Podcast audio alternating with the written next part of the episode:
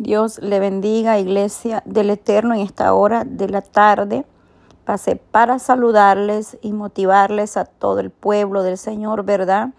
A poder mm, unirlos, levantar clamor por las naciones, por los matrimonios y por muchas cosas más, ¿verdad? Que necesitamos estar de rodilla orando los unos por los otros en esa unidad que demanda nuestro Dios eterno.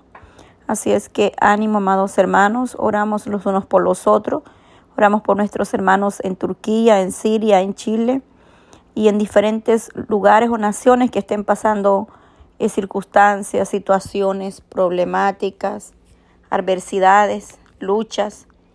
Que sea Dios obrando y bendiciendo, dándonos fuerza y seguir unidos, orándonos por otros. Dios le bendiga.